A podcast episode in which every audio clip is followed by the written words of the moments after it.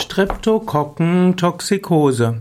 Streptokokkentoxikose ist ein Ausdruck aus der Alternativmedizin.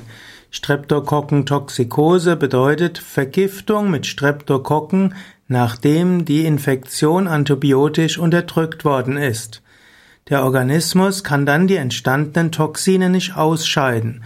Also die Streptokokken wurden auf unnatürliche Weise aus dem Organismus entfernt und so hat der Organismus nicht gelernt, mit den Ausscheidungsprodukten der Streptokokken umzugehen. Und so werden diese Ausscheidungsprodukte zu Toxinen, also zu Gifte, und daraus sollen dann verschiedene rheumatische Erkrankungen resultieren.